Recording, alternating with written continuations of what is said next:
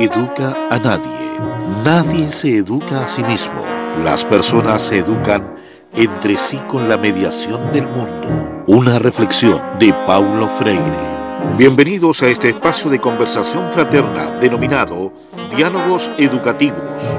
Que sea una linda experiencia para cada uno de ustedes.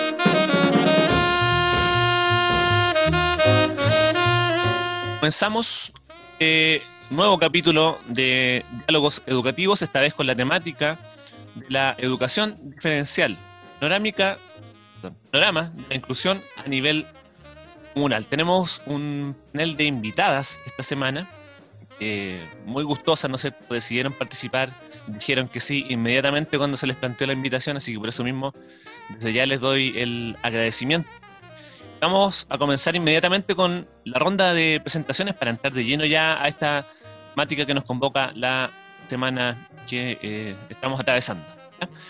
Eh, vamos a comenzar presentar primero a Lorena Matamala Figueroa. Ella es educadora diferencial de la escuela Psique Levian de nuestra comuna. ¿Cómo está ahí, Lore? Hola, Sergio, bien, gracias. Contenta de participar también en estos diálogos educativos. Muchas gracias por querer participar, eh, Lore. Se te agradece mucho tiempo y la disposición. Tenemos por acá también a eh, Natalia Murat Urrutia. Ella es educadora diferencial de la Escuela de los Boldos de nuestra comuna. ¿Cómo estás, Natalia? Hola, Sergio. Buenos días. Muy bien, gracias. Eh, agradezco la, invitación. Eh, siempre me gusta, o sea, es algo que me, apasiona la educación diferencial y me gusta contar y me gusta que la gente sepa eh, lo que se hace y que siempre estamos presentes y que seguimos presentes a pesar de, la situación.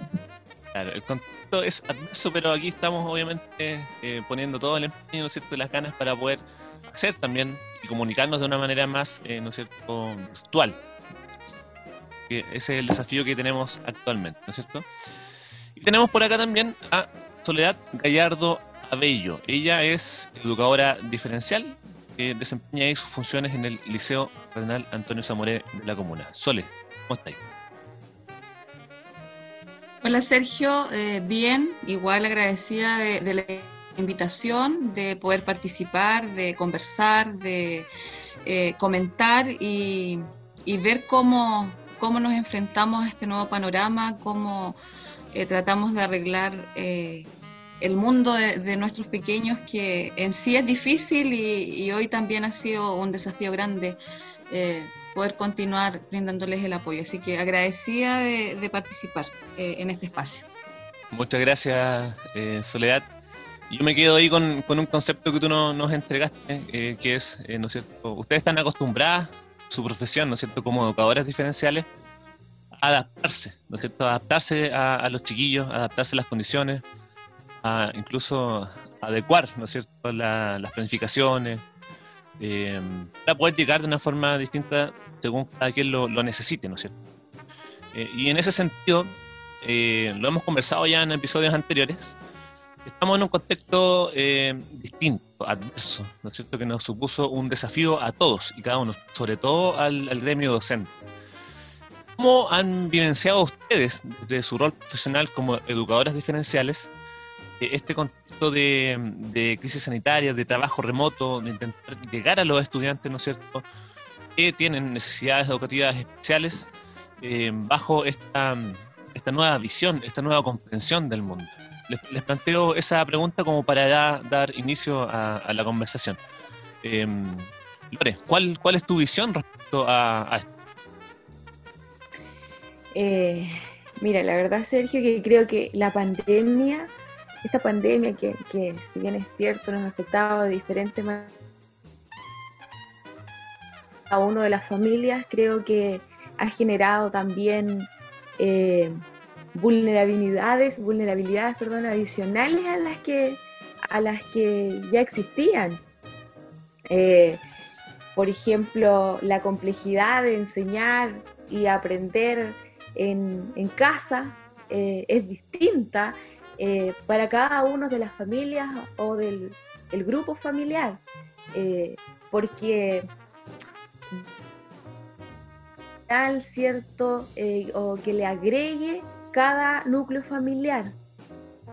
Y ahí ha sido también complejo en ese sentido resolver un poco cómo cumplir con los objetivos pedagógicos y, también acompañar a nuestros estudiantes de forma remota o a la distancia. Creo que ha sido para nosotros un gran y nuevo desafío establecimientos eh, y, su comunidad nos hemos tenido que, adaptar, ¿cierto?, a, cada una de las realidades. Eh, no sé, por ejemplo, eh, ver qué, con qué herramientas contamos para poder, abordar las necesidades de nuestros estudiantes y, sobre todo cómo está la situación también de nuestros alumnos y alumnas, ¿ya? Creo que es en este sentido los establecimientos educacionales hemos tenido que tomar eh, decisiones ¿ya? para llegar a cada uno de las familias o cada uno de, los, de nuestros estudiantes. ¿ya? Y aquí eh, creo que hemos tenido que reformular muchas de nuestras estrategias de trabajo, ya, ya sea, no sé, eh, por nombrarte alguna, entrega de material impreso, Em, a través de videollamadas, eh, contactos telefónicos con la familia, con nuestros estudiantes, ¿ya? Creo que ha sido un arduo trabajo, si bien es cierto, hemos aprendido, yo creo que todos hemos aprendido de esto, ¿ya? Eh, mis colegas también han hecho un trabajo muy importante, porque en situaciones también difíciles y, que estamos presentes, ¿cierto?, a factores también estresores en cada una de, nuestras familias, ¿ya? Por la situación que estamos viviendo a nivel general, ¿ya?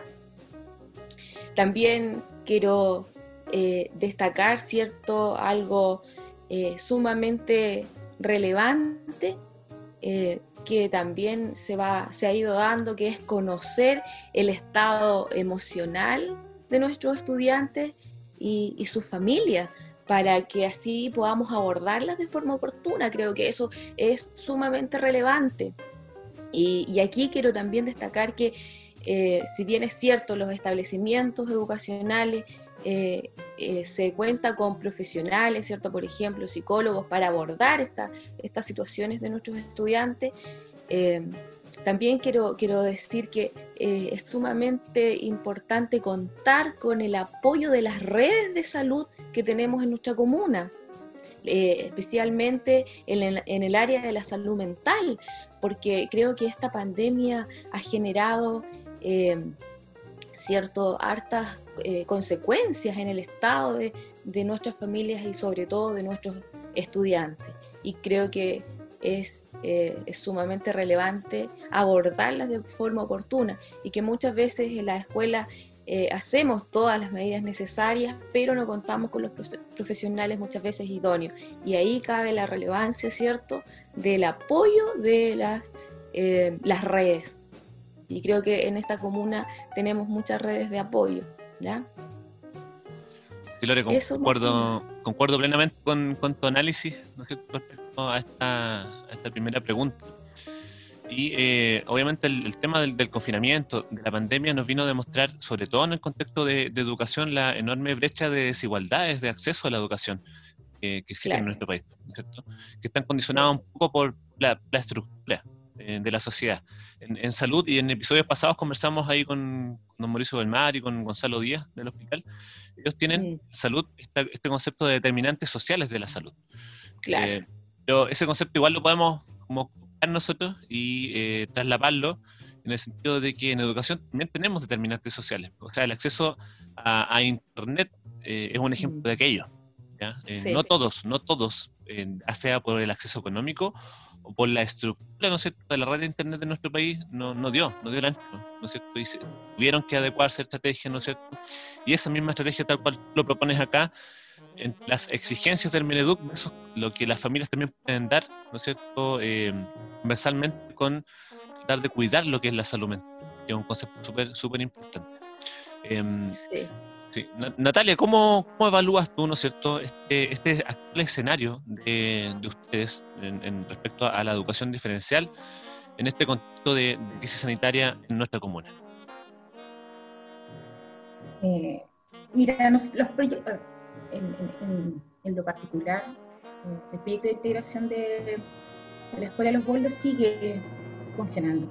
A mí me, llamó mucho la atención en algún momento haber visto en, en las redes sociales algún seremi por ahí que dijo que los proyectos de integración ya no estaban funcionando. Eh, y yo pensaba en, creo que como comuna o como, o como país, no, no sé si este caballero tenía información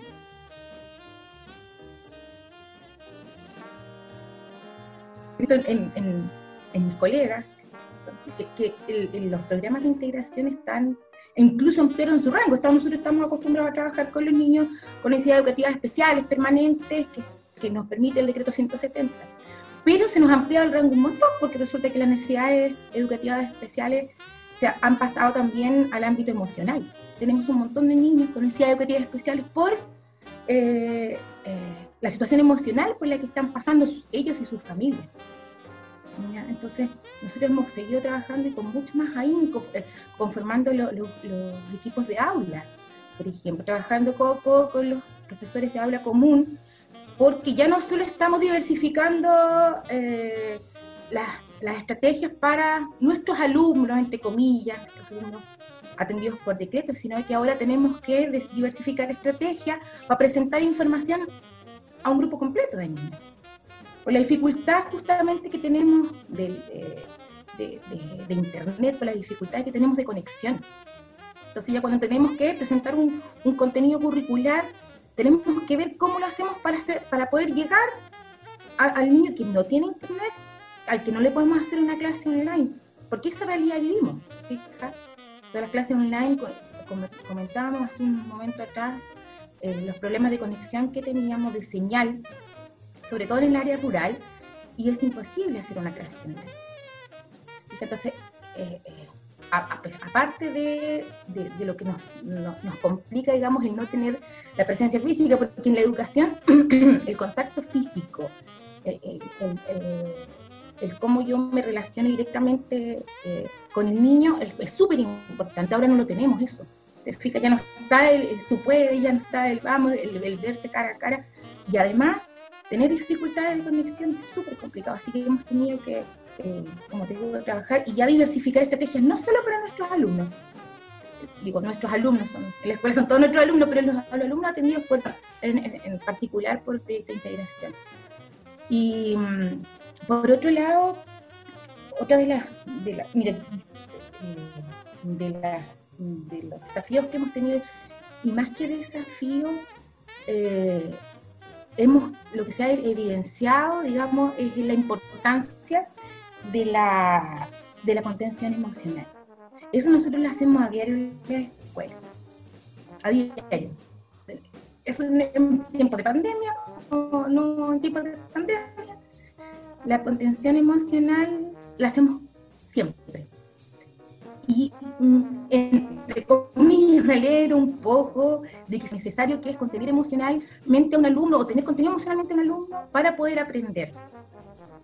Me, digamos, me agradó el escuchar en algún momento que lo, importante que nosotros tenemos que hacer, eh, la función que teníamos que cumplir era contener emocionalmente a los alumnos en esta eh, en, esta, en este escenario.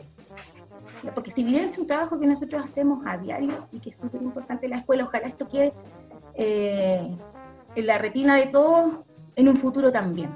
Un alumno que está emocionalmente afectado, un alumno que aprende con facilidad y a veces le tan poco tiempo, es más importante lo curricular por sobre lo emocional. Ojalá eso quede. Eh, y en este, como te digo, en el actual escenario, eso han sido como la, Em, eh, lo, que está haciendo la, educación diferencial. Eso es lo que está, en lo que estamos poniendo atención, digamos, en, diversificar la estrategia como para poder llegar a los alumnos eh, y em, evidenciar lo importante que es lo emocional para poder aprender. buenos conceptos nos entregas ahí, eh, Natalia, porque claramente eh, esta condición de encierro, de confinamiento a todos, no tan solo a los alumnos, ¿no es cierto?, sino que también ustedes como docentes, asistentes de educación, eh, requiere un, trato especial. Y para poder tener ese trato especial, ¿no es cierto?, o abordarlo, también hay que empezar a visibilizarlo. Y, en esos dos conceptos que, tú nos mencionas respecto a la diversidad de estrategias, ¿no es cierto?, o diversificar las estrategias y la contención emocional, también es súper importante, creo yo, tener un equipo de trabajo que ustedes como educadores diferenciales no, no lo van a hacer todo, ¿no es cierto? Sino que todo el establecimiento tiene que estar en función de aquello, ¿no es cierto? Estableciendo lazos con el profesor de aula, con los profesionales, etcétera. Eh, ahí también eh, me permito ahora darle la, pelota ¿no sé, a, Soledad Gallardo. Sole, ¿cuál es su visión a, a, cómo se están llevando ¿no es cierto? los procesos de, la educación diferencial en la comuna bajo este contexto y escenario de la pandemia? Eh, bueno, concuerdo eh, con muchos de los conceptos utilizados con, las colegas. Una, porque siento que las educadoras diferenciales, o, por lo menos en los lugares donde yo he trabajado y con las colegas que, he trabajado, nosotros siempre nos caracterizamos por llevar la bandera de la pedagogía del amor. Siempre partimos desde esa premisa. Eh, claramente trabajamos en los procesos de, adecuaciones, de adaptaciones, constantemente, pero siempre nos hemos dado cuenta que los resultados finales con nuestros estudiantes parten a través de la, pedagogía del amor, de la motivación permanente hacia ellos y que ellos necesitan. Eh, nuestros estudiantes, una de sus características es la frustración. Ellos eh, permanentemente están enfrentados a, la frustración de no poder lograr y ahí estamos nosotros y tenemos que estar siempre con un vamos, dale, un abrazo,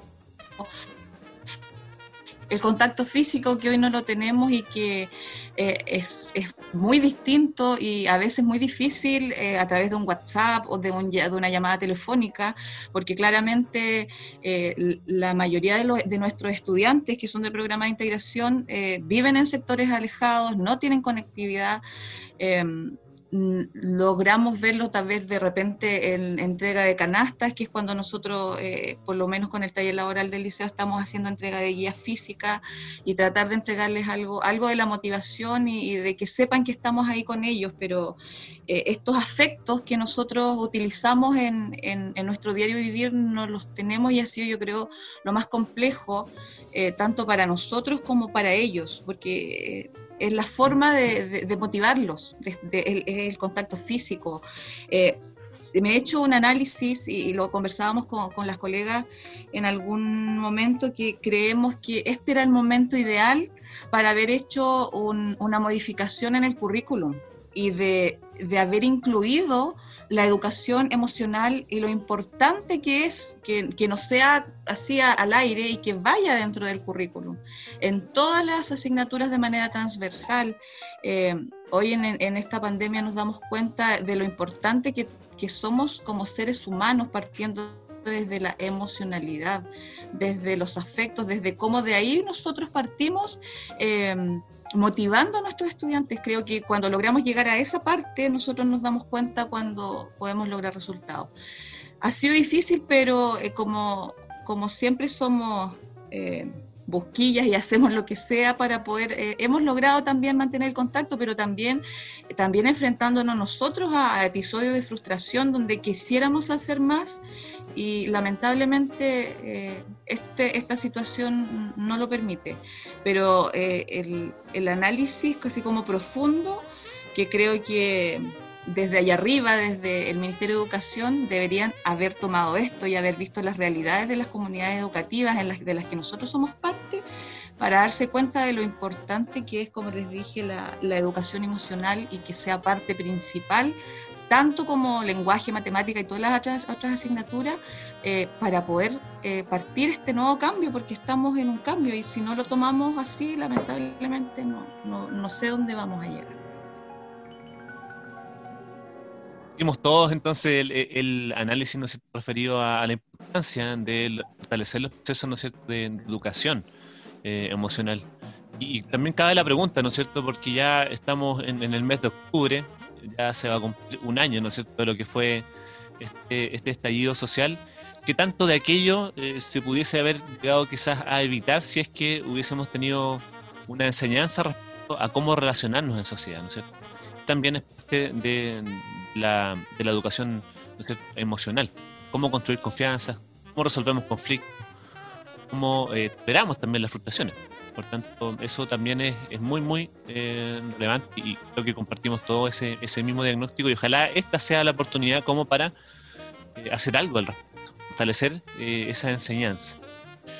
Se intenta hacer quizás como en la transversalización del currículum, pero nunca, nunca es suficiente.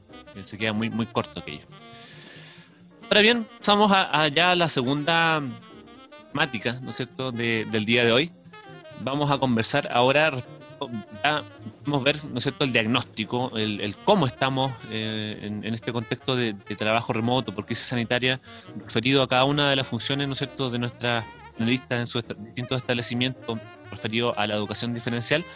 Pero ahora vamos a ver, tratar de visualizar un poco eh, los desafíos que nos plantea, ¿no es cierto?, la inclusión en nuestra comuna.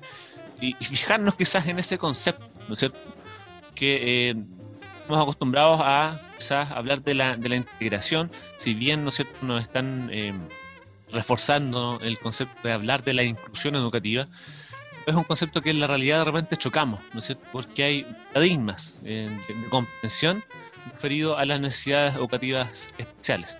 Y por lo mismo, aprovechando que tenemos acá un, panel de educadores diferenciales, plantearles ¿no es esa interrogante, esa pregunta y también preguntarles la visión que tiene cada uno de ustedes referido a cuáles son los desafíos de la inclusión educativa en nuestra comuna y también quizás en cada uno de los establecimientos. Siempre es importante con un punto de vista ya quizás profesional y mezclado con lo personal para poder compartir acá con, quienes nos escuchan. Em, Lore, ¿cómo, visualizas tú este aspecto? Bueno, A ver, primero decir que, la inclusión ha estado de moda como una bandera de lucha, perdón, por mucho, por mucho tiempo, por muchos años. ¿ya? Eh, se habla mucho de, avanzar en esta materia, ¿cierto? Eh, pero yo considero que donde nosotros debemos poner el foco es en las escuelas o en los colegios, eh, porque ahí se dan los primeros círculos sociales de nuestros niños, niñas y jóvenes, ¿ya? Y, aquí muchas veces eh, no están los espacios ni las condiciones eh, para lograr un aprendizaje equitativo, ¿ya? Entonces, eh, creo que esto es tarea de todos, ¿ya? De, una comunidad, de, cada uno de las personas, de los integrantes y sobre todo de, una comunidad educativa y, y, a la vez como sociedad, ¿ya? para y para esto, ¿cierto? Eh, en nuestra, yo siento que en nuestra comuna eh, se ha ido avanzando en la inclusión, ¿cierto? De personas eh, con discapacidad. Aún falta, ¿cierto? Falta, falta mucho todavía por hacer, ¿ya? Y también creo que hay tres aspectos fundamentales en esto, que el primero es como el lenguaje, ¿ya? El lenguaje inclusivo, utilizar ciertos términos adecuados. Eh, ya no, no, podemos hablar cierto de discapacitados, sino que personas, jóvenes, niños, cierto, que tienen algún tipo de grado de discapacidad. ¿ya? Esos términos creo que aún eh, ahí nos falta porque todavía hablamos de eh, la persona cuando es, no sé, paralítico, minusválido, así que creo que por ahí tenemos que avanzar un poco más, ¿ya? Y, otro aspecto también eh, súper relevante, creo que eh, es como la brecha actitudinal. ¿Cómo, ¿Con qué actitud, cierto, yo voy a mirar a estas personas, a estos jóvenes, cierto, a, estudiantes que tienen, cierto, algún tipo de discapacidad o eh, necesidades educativas especiales? Y para eso tenemos mucho que, educar, ¿cierto? Que enseñar a la familia, eh, a los compañeros de estos estudiantes, eh, porque lo importante es que ellos se desarrollen de forma óptima, ¿cierto? En una comunidad escolar y posteriormente en nuestra sociedad. y por último, creo que también, eh, no menos relevante, es que las escuelas o los centros educativos, ¿cierto?, cuenten con implementación eh, necesaria para enfrentar, ¿cierto?, algún tipo de discapacidad o necesidad educativa especial que, que pudiesen existir, ¿ya? por nombrarte algunas, no sé, personal capacitado, equipos necesarios, ¿cierto?, para las diferentes necesidades educativas especiales, ¿ya? Y creo que ahí eh, eh, siento que ha sido un gran aporte los programas de integración escolar, porque a través de ellos se cuenta con profesionales eh, adecuados o idóneos, ¿ya? quizás falta, pero sí está, ¿ya? Y también a, través de, estos, de este programa se inyectan recursos para eh, implementar o brindar mejores condiciones a nuestros estudiantes. inevitablemente me, posiciono en función de, los tres que nos, mencionaste ahí, Lore, en, la transversalización quizás de la inclusión. ¿En qué sentido? Nosotros tenemos instrumentos de gestión, por ejemplo, en el, en el DAEM, que es el, el PREM, ¿no es cierto? Y el municipio también tiene su propio instrumento de gestión, que es el PADECO sería muy bonito que, esos instrumentos de, gestión estén eh, articulados entre sí, que de alguna manera el Pladeco te tiene que sentar las bases respecto a la visión que tiene la comuna referido a ciertas temáticas. Eh, también es súper importante que se diera una especie de articulación y que haya un lenguaje en común en función de esto, ¿cierto? Porque tiene que haber un horizonte de, cómo se visualiza esto en la comuna, teniendo en consideración también, y tú también lo, lo mencionaste acá, la importancia del intersector. Existe una mesa de discapacidad en la comuna, ¿no es cierto? por lo tanto, hay espacios donde se pueden articular ciertas acciones. Y, de ahí la, relevancia de, estos tres puntos que tú también nos, mencionas acá. Em, Natalia, eh, ¿cuál es tu visión respecto a esta temática y los tremendos desafíos que también se nos imponen al tratar de visualizar ¿no es cierto? la inclusión en la comuna? Eh, me he quedado en varios momentos sin señal, por si acaso. Así que si me paro en algún momento, me avisan. Porque, eh, mira, sí, estaba escuchando, yo, yo como, yo soy una adoptada de la comuna de Santa Bárbara, de Los Ángeles, pero trabajo hace tanto tiempo allá. Eh, pero sí, yo reconozco que la atención que, que, pone la comuna a, a la atención a la diversidad y a la inclusión eh, es importante, ¿ya? No, no, no, se, no, se, ha dejado descuidar en ningún momento. Yo creo que eh, por mi experiencia personal de trabajo con niños con necesidad de o sea, con, con eh, discapacidades o situaciones de discapacidad, he sentido siempre que hay un, un interés importante, un apoyo importante hacia el trabajo con ellos. Pero me falta como comuna, creo, es una visión utópica, pero es, digamos, lo que yo pienso o me gustaría que, como me gustaría que fuera, en realidad. Que falta esa conexión, porque yo siento que las escuelas son lugares muy protegidos. Y que está muy bien que sean lugares muy protegidos, te fijas, porque ahí empieza, se empieza a gestar esta, esta cultura del respeto por el, que es diverso. Eh, entonces, pero llega un momento en el que ellos salen de las escuelas o liceos y quedan un poco en el aire. Entonces, no hay una transversalidad. Y yo sé también que, que salud hace esfuerzos importantes por, por también atender, eh, atender a, a, a, las personas en situación de discapacidad, por darles un lugar, por atender sus necesidades. Pero no hay una transversalidad. Creo que hay en un momento que los niños, eh, eh, o niños o, adultos o jóvenes, salen de las escuelas y quedan como en este limbo. ¿ya? entonces, ahí yo creo que eh, ahí se, se, produce esta, esta como eh, situación de, en, que las personas con, con necesidades especiales eh, se, sienten, se sienten un poco solos y un poco abandonados. Entonces, yo creo que falta un poco en la comuna esta trans, esta transversalidad, que, la persona con situación de discapacidad sale de un mundo protegido como es la escuela y pueda seguir estando en, una situación protegida, como todos deberías, como deberíamos estar todos en realidad. Te fijas, no solamente las personas con discapacidad, pero creo que tú tocaste un punto importante, Sergio, en eso, y esa falta esa como conexión eh, para que esto se, las personas que, que, viven esta situación se sientan siempre eh, protegidos y atendidos, se sientan parte, se sientan considerados. Que no llegue un momento en el que ellos digan, pucha, no tengo dónde, eh, ahora no tengo dónde echar mano o, donde tengo, o las familias no tengan dónde acudir, digamos. Eso yo creo que es un desafío importante. Y lo otro, no, solo, no solamente en lo educativo, pues, sino que la inclusión social también es algo importante, no, no solo la, por, situación de discapacidad. Eh, yo pienso que la, inclusión social es algo económica, es algo que, que en, este, en este momento se está evidenciando. Porque a, mí como eh, profesora me afecta el que mi alumno no tenga el, el, el, mismo acceso que tiene otro niño en otro lugar del país o en la misma comuna acceso a internet, acceso a un computador, si en las familias que yo, eh, que la que yo atiendo tienen un celular que llega a las 7 de la tarde. Entonces, en ese contexto, eh, mi alumno no puede tener las clases a lo mejor normales o la comunicación normal que puede tener cualquier otro niño, está trabajando a las 7 de la tarde. Entonces, eso es, es esa inclusión social.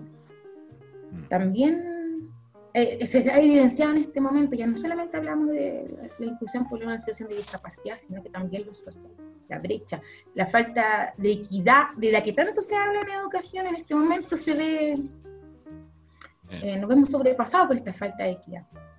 Concuerdo plenamente contigo y, claro, tú nos planteas ahí también el punto que ya ¿no es cierto? pasa después de nosotros, que es eh, cuando ya el estudiante egresa, ¿no es cierto?, de la educación formal y tiene que eh, insertarse en un, en un mundo, mundo laboral. Y, eso es precisamente lo que eh, actualmente tenemos eh, bastante, o, al menos descuidado. No tenemos una visión clara al respecto. Si tiene un empleo precarizado, obviamente se van a seguir fomentando las vulnerabilidades tanto del estudiante como de su familia. Tanto ahí nuevamente vamos desmarañando un poco lo que es el tejido social como, tú muy bien ahí lo, mencionas, Natalia. Eh, eh, la SOL está un poco más cerca de, lo que estamos conversando, ¿no es cierto? Ellos, como liceo, están más cerca de, ese punto, ¿no es cierto? Eh, a través también quizás del taller laboral, tanto es, muy, muy bueno tener también e, e, ese punto de vista. Y aprovechamos ahí a hacerle las dos preguntas, ¿no es cierto? Uno, ¿cómo visualiza ella la inclusión, ¿no es cierto?, en la comuna y también sería importante conocer ese punto de vista referido a, lo que hacen a través del taller laboral. Eh, bueno, me voy a referir primero, voy a tomar un poco las definiciones y yo lo vuelvo a articular con lo que es la educación emocional, ¿ya? Porque creo que si nosotros tuviéramos eh, eh, en general como país, como comuna, eh, tan interiorizada la educación emocional, no pasaría que nuestros niños siguieran siendo el pobrecito, que aún pasa, eh, eh, el niñito que tiene tal característica, porque si trabajáramos eso desde pequeño, eh, la sociedad en sí, los chicos en sí, los que vienen ahora a esta nueva era, traerían una nueva forma de, ver y de relacionarse. Ahora también relacionado con la implementación de lo que habló Lorena, yo siento que tenemos, sí, se cuentan con las condiciones, pero creo que no tendría por qué ser a, posteriori de que sucede algo, sino siempre a priori. Debería ser eh, que todos los establecimientos de la comuna estuvieran y contaran con la implementación para, eh, en caso de que se reciba algún día un chico con, eh, no sé, discapacidad motora, contar con un baño para discapacitados, contar con los accesos idóneos, no que eh, tengamos que esperar a que llegue alguien para hacerlo, porque si hablamos y tomamos, yo creo que la mayoría de, las comunidades educativas tienen dentro de sus sellos la inclusión. Entonces, si somos realmente inclusivos, eh, demostrémoslo. Ah, tal vez justamente no se va a necesitar. Y si llega un invitado y si un profesor o alguien de la comunidad educativa en algún momento pasa a ser discapacitado, porque puede ser, entonces que no pase en que tenga que llegar el momento de para adecuarnos. Porque si somos una comunidad inclusiva, esto tiene que estar dentro de, nuestro diario vivir. Ya porque no sé, yo he visto que ha pasado que ha llegado a algún, algún lugar alguien eh, con, con, algún trastorno motor en silla de ruedas y, no contamos con los accesos y ahí decimos, oye, pero ¿y si, si, dentro de nuestros sellos comunales, institucionales está la inclusión? Eh, aquí hay un, un, un ejemplo de que no lo es cosas tan pequeñas como esa. Entonces, como tú hablas de, hablan de, de, de, todo esto comunal que parte de la cabeza, debería incluirse que en todas las comunidades educativas, como digo, esté o no esté actualmente presencialmente, se incluya a priori, antes de que suceda. Porque todos estamos eh, expuestos a que eso pueda suceder. Y en, relación a lo laboral, a la inclusión social y laboral, claro, yo creo que ahí estamos eh, bastante con hartas deudas. Nosotros lo vemos con nuestros chicos del taller laboral.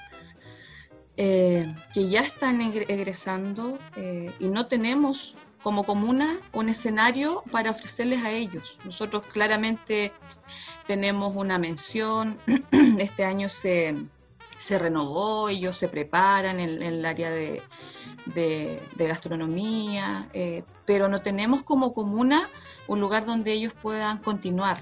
Entonces creo que también el PADEM debería tomarse esto en cuenta. Nosotros con la, nuestra ex coordinadora comunal muchas veces lo conversamos.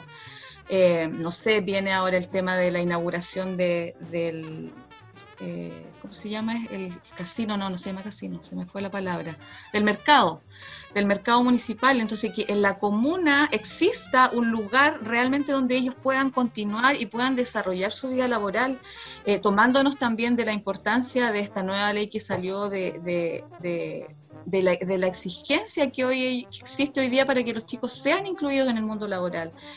También tenemos, no existe un decreto 300 en la comuna, ya que el decreto 300 es el que nos permitiría, por ejemplo, que los niños cuando terminan el curso especial o taller laboral pudieran continuar con eh, una educación en, algún oficio y también que pudiéramos nosotros trabajar en la inserción. Creo que Santa Bárbara eh, tiene muchas cosas a favor en, esto porque aquí hay mucho emprendimiento, está el tema de la apicultura, de la agricultura, eh, el turismo. Eh, entonces creo que hay una amplia rama para poder ofrecerles a nuestros chicos el día de mañana y decirles, acá tenemos un lugar donde nosotros podemos ofrecerles y ustedes se sigan desenvolviendo y de, eh, finalmente mostrar con orgullo nuestra bandera de la inclusión. Creo que cuando logremos tener eso y ver definitivamente que nuestros chicos se sienten ahí realizados, desarrollando sus habilidades sociales, laborales, creo que vamos a poder decir eh, lo hemos cumplido. Esa es como la visión en cuanto a, la comuna que tengo. Tremenda visión, tremenda visión. Eh, y, también tremendos desafíos que nos supone eh, hablar de esta temática que nosotros estamos de una vereda, que es la educación, y una educación que se va tratando de ir batallando día a día, sobre todo en este contexto de, pandemia. Esa educación en el día a día no es sino una educación al futuro, para construir oportunidades y eh, disminuir también las brechas de desigualdad de, los estudiantes. Por tanto, en, en, este contexto y en este último giro de la conversación, ¿no es cierto?, se nos suponen muchos desafíos que en gran parte se nos pueden llegar a escapar de lo que podemos eh, nosotros realizar desde nuestra esfera de, educación. Eh, es un tremendo, tremendo desafío y, tremendo análisis también que, acabamos de realizar eh, con cada uno de los aportes de, ustedes Ahora, ya pasando un poco al, al final, lamentablemente, de la conversación, las, voy a situar en un contexto ya un poco más abstraído, ¿no es cierto?, de la cotidianidad de sus funciones. Pero, de igual manera, obviamente, se relaciona un poco a lo que hablábamos respecto a la educación emocional, ¿no es cierto?, y a la contención. Eh, de antes lo mencioné muy brevemente, ¿no es cierto? Octubre, hace un año, eh, ya es un, un, mes muy especial, ¿no es cierto? Hubo un quiebre, ¿no es cierto?, en nuestra sociedad, tanto el desafío que se nos importa actualmente es tratar de reconstruirnos, ¿no es cierto? Por tanto, yo como concibo y como nace también este programa es hablar temas relacionados con convivencia escolar. Pero mi visión respecto a convivencia escolar es que no, no, podemos hablar de convivencia escolar, sino hablamos de convivencia social, ¿no es cierto? Porque hay un contexto macro que eh, a nosotros nos va moldeando la experiencia que se dan en nuestras instituciones educativas. Eh, y en esa misma línea, la siguiente pregunta va orientada un poco a, aquello, desde la visión, sea profesional, personal que ustedes poseen, desde la experiencia que tienen en la comuna, y también, que no decirlo, desde este horizonte de visión que tienen respecto a, a trabajar directamente con estudiantes con necesidades educativas especiales, ¿cómo visualizan ustedes eh, reconstruir la confianza de, todos y todas, ¿no es cierto?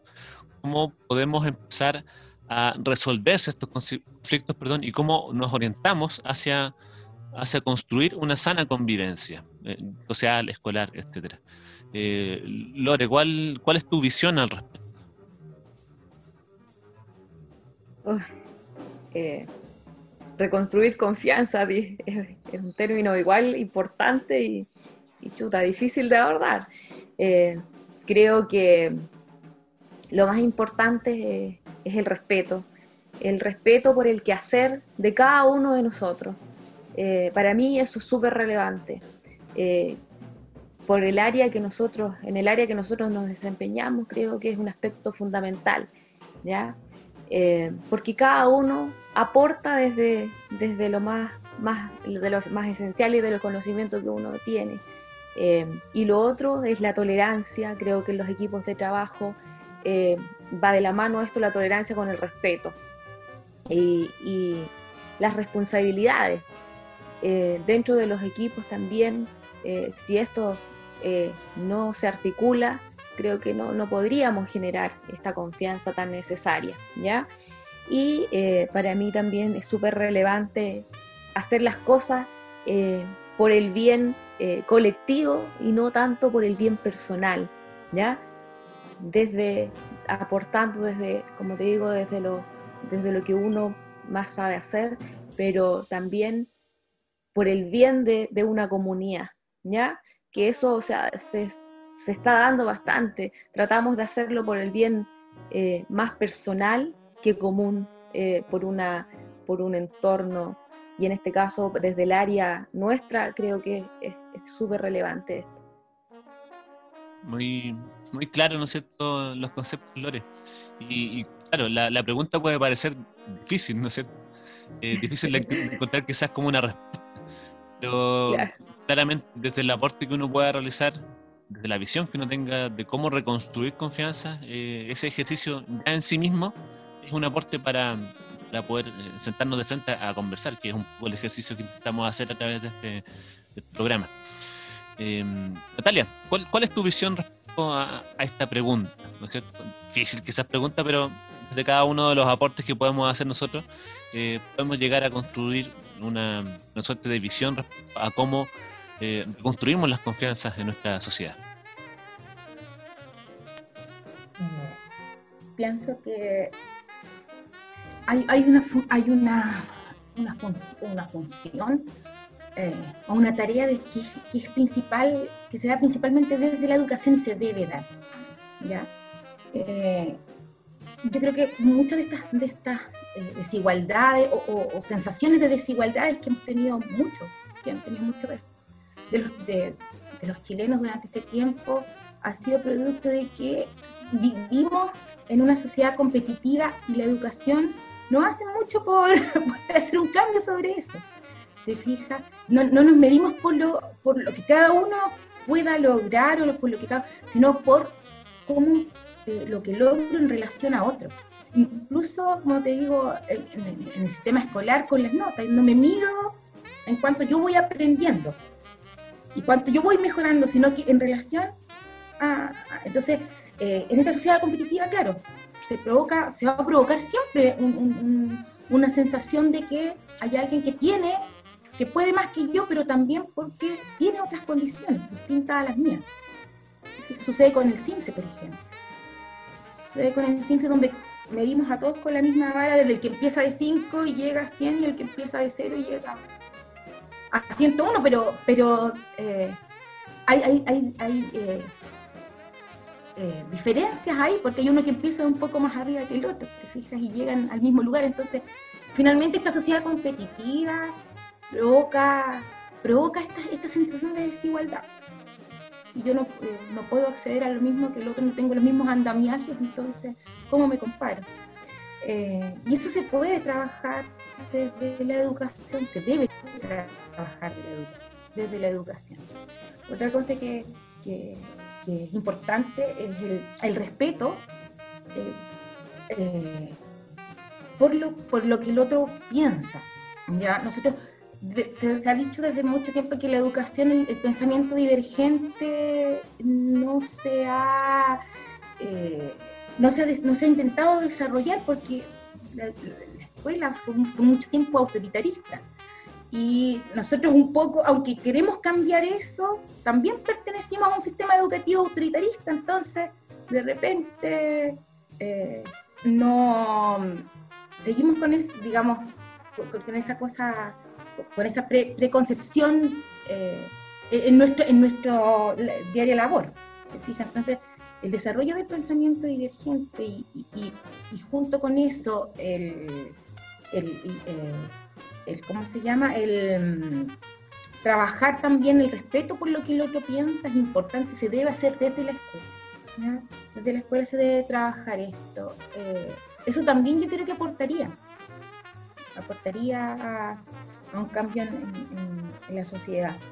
Y eso, eso principalmente yo creo que son tareas que se, deben, deben tomar desde la educación trabajar el, el, respeto por, por, lo que el otro también piensa en este momento. Es como, si alguien no piensa igual que yo, no me aporta, sino que es como un enemigo, ¿ya? porque no hemos aprendido a respetar eh, el pensamiento distinto al propio.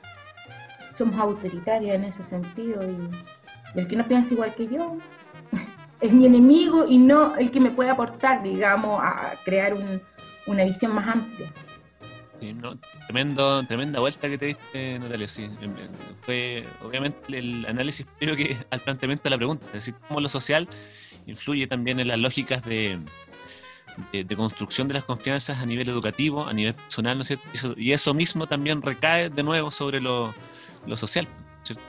Y, también eh, destacar aquello que tú nos mencionas acá, ¿no cierto? No, no siempre vamos a construir desde lo desde el, la igualdad, desde que pensamos igual, ¿no es cierto? Construimos y avanzamos desde las diferencias, ¿no es cierto? Desde las diferencias, pero construyendo a través del respeto. ¿no cierto? Eso, es lo que nos permite tener otra visión de mundo para construir una en la cual converjamos. ¿no es cierto? Eso, esa, es la ciencia. Eh, Sole, ¿cuál es tu visión a este punto? A cómo eh, podemos empezar a reconstruir las confianzas en nuestra sociedad. Bueno, la verdad es que estoy bastante eh, en sintonía con, todos porque siento que son los mismos conceptos. Yo voy a citar a Humberto Maturana. Eh, él dice que pertenecemos a una cultura excluyente, competitiva, y eso lo tenemos que cambiar. Él lo dijo, yo participé hace unos años atrás en una ponencia donde él vino a Los Ángeles y siempre lo leo porque encuentro, desde que lo leo hace mucho tiempo, que viene teniendo razón con todo lo que nos viene diciendo. Y siento que esta pandemia es eso, eso que nos hizo detenernos, que nos hizo parar, que nos hizo mirarnos hacia adentro, que, que necesitamos cambiar, que no podemos seguir compitiendo porque la vida no es competir, competir eh, el existicismo que tampoco es parte nuestro, el egocentrismo que es lo contrario al amor, eh, creo que necesitamos parar y darnos cuenta de que somos seres humanos que actuamos desde el amor y que todo lo que hacemos parte de ese sentimiento y que el ego es todo lo contrario. Por lo tanto, eh, vuelvo otra vez a dar la vuelta de lo importante que es la educación emocional en todo ámbito, desde pequeños a nuestro, porque claro, a nosotros, esta sociedad nuestra, nosotros nos enseñaron que tengo que ser mejor, que tengo que ser mejor que qué, no, tengo que ser feliz, eso es lo que tenemos que enseñarle hoy día a nuestros chicos, ser feliz, qué es lo que los hace feliz para que el día de mañana, cuando nosotros nos estemos, eh, puedan eh, mejorar este mundo, esta humanidad, eh, porque claro, somos seres que merecemos respeto, como, como decían ustedes, el tema de, de, trabajar desde nuestras diferencias y que nuestras diferencias son lo más diferencias es lo más importante de cada uno de nosotros. Entonces, eh, creo que, como les digo, es súper importante para mí. este momento, este año ha sido un tema así como de autoanálisis mío, familiar, de mis hijos, eh, de mis estudiantes y de poder, eh, cuando salgamos, enseñar y empezar a, tratar de, dar un granito para, para que se acaben todos esos sentimientos y emociones que, que, no corresponden y que la verdad no nos llevan a nada. Yo creo que eh, competir nada más, trabajar eh, eh, como sociedad, en comunidad. El trabajo en comunidad está tan en boga, todas hablan del trabajo en comunidad, en comunidad, pero creo que desde allá mismo arriba tratan de trabajar en comunidad, pero se den esta guerra de egos que en realidad nos, llega, nos llevan a, a destruirnos, a, generar esta desconfianza y a no confiar en, mi compañero, en el que tengo al lado, el que me pueda ayudar, el que yo puedo ayudar, en, en que nos podemos acompañar. Entonces mi premisa es eso, que prime el amor para poder enseñarle a los que vienen, a las generaciones, a actuar y, a ser felices. Eso. Tremendo mensaje. Tremendo mensaje. Creo que em, hemos construido el día de hoy. Yo estoy súper contento con la conversación, honestamente, que hemos tenido, guía. Yo creo que hemos logrado un, gran y tremendo análisis. Em, y si se fijan, eh, desde su ámbito de competencia, ¿no es cierto? Pero eh, esta conversación es transversal quizás a cualquier eh, temática, ¿cierto? Y cómo la estamos finalizando. Por lo tanto, igual les, agradezco el nivel de la conversación, ¿no es cierto? Los análisis, las reflexiones estuvieron muy, muy potentes.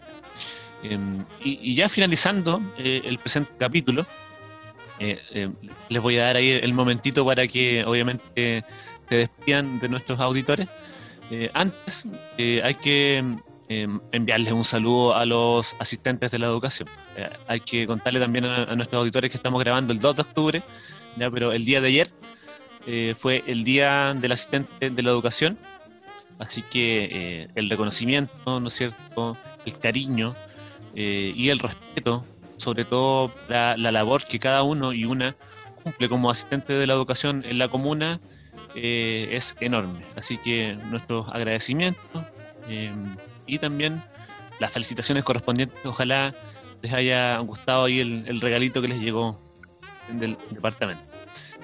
Así que eh, antes de ya finalizar el capítulo, les voy a dar la, palabra a cada una, ¿no es cierto?, para que nos entregue ahí un, saludito, un mensaje final, para que se puedan despedir de nuestros auditores.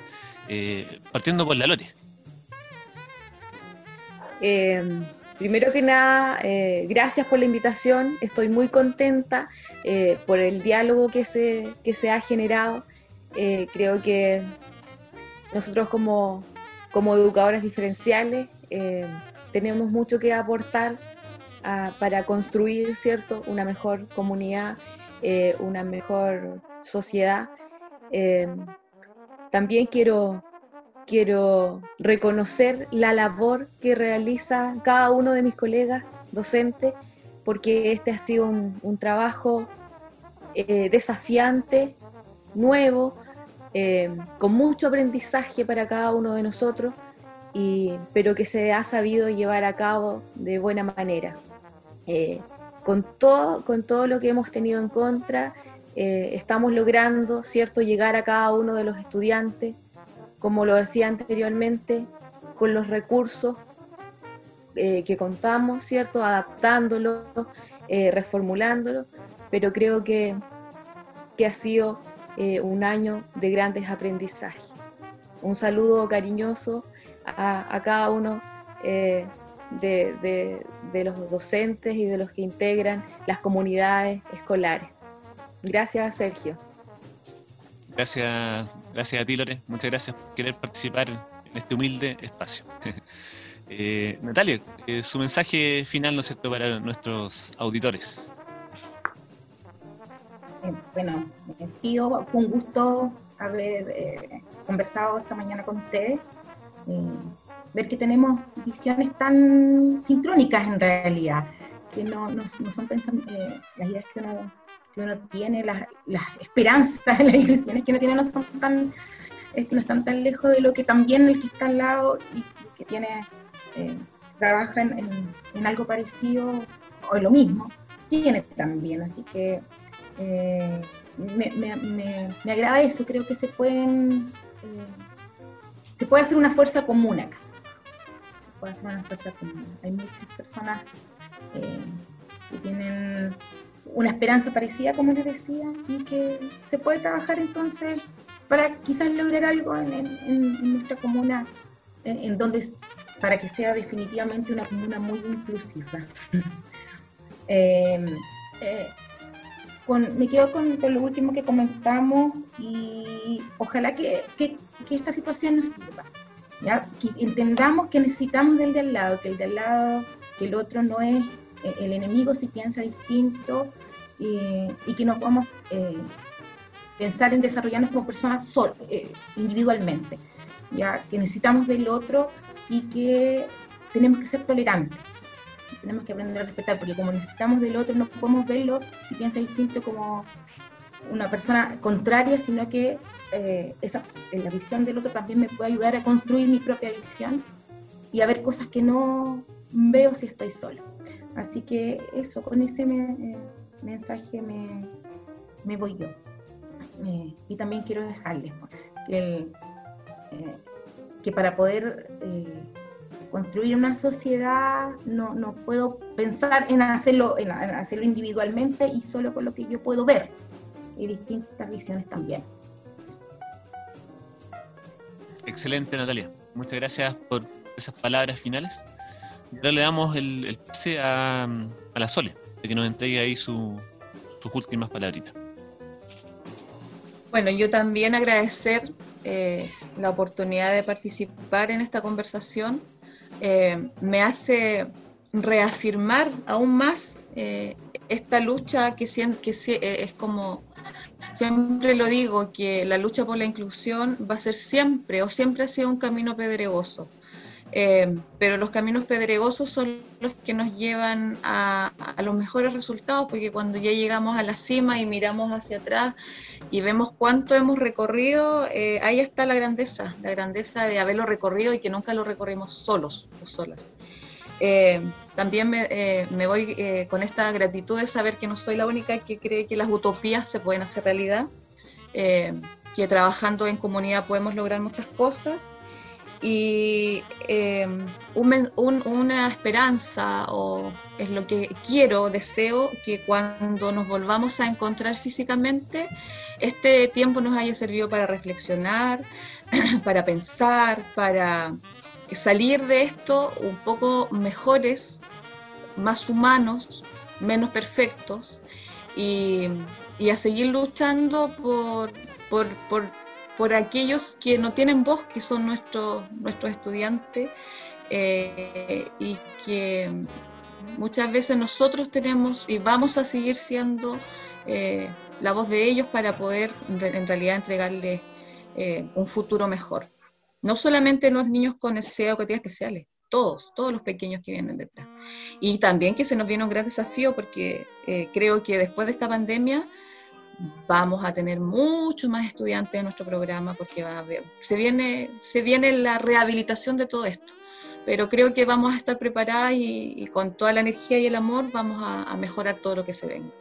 Así que agradecidos, igual un saludo a todos los asistentes de la educación que son un complemento importante para nuestra labor. Sin ellos, eh, la verdad, seríamos como, no sé, un, avión sin un ala, no podríamos volar, así que agradecidos de la labor que ellos hacen todos, todos, todos, todos. Eh, y gracias, gracias chiquillos, gracias Sergio, feliz de, haber podido conversar con ustedes y, y, de soñar que se puede venir un mundo mejor. Muchas gracias Sole, sin duda muy importante, ¿no es cierto? Y esperanzador los mensajes y las reflexiones que hemos tenido el día de hoy. Eh, agradecerles nuevamente, chiquillas, ¿no es cierto? Y dejarlos desde ya a todos y todas invitados ya para el próximo programa de diálogos educativos de la próxima semana. Vamos a estar conversando ahí, todavía no, no, lo sé muy bien el nombre ya, lo estamos inventando ahí junto con el equipo creativo, pero vamos a conversar respecto al, al uso de las tecnologías de información como eh, medio eh, pedagógico. Vamos a, ir a tener un panel súper, súper importante. Además, obviamente se suma a a que las tecnologías de la información en contexto de pandemia ha tenido, ¿no es cierto?, otro, otro énfasis, ¿no es cierto? Se le ha visto desde otra perspectiva, por tanto también es súper atingente a lo que estamos experimentando actualmente. Nuevamente les agradezco chiquillas, la conversación estuvo muy entretenida, el tiempo se pasó volando, eh, gracias por su tiempo, su disposición, su buena onda y sin duda nos encontraremos nuevamente en una próxima edición más adelante. Así que muchas gracias y nos estamos viendo.